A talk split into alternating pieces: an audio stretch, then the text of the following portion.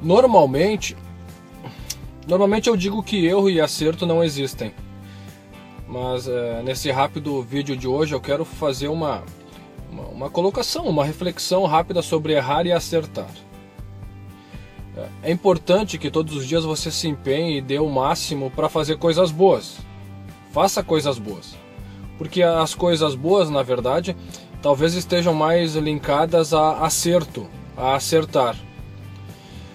Mas as coisas boas que você faz precisa ser de uma forma ecológica, não pode fazer mal para ninguém. Parece um paradoxo, né? Mas as coisas boas que você faz não pode fazer mal para ninguém.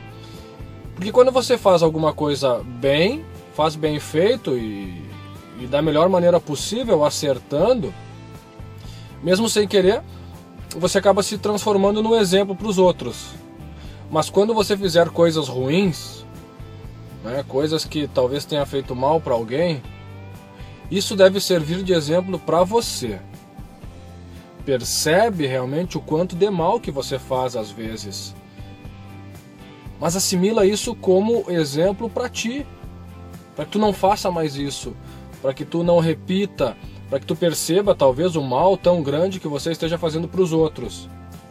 Quando você cria essa expansão de percepção pelos seus acertos e pelos seus erros, você começa a crescer, você cresce como pessoa. Mas jamais deixe de se desencorajar quando erra.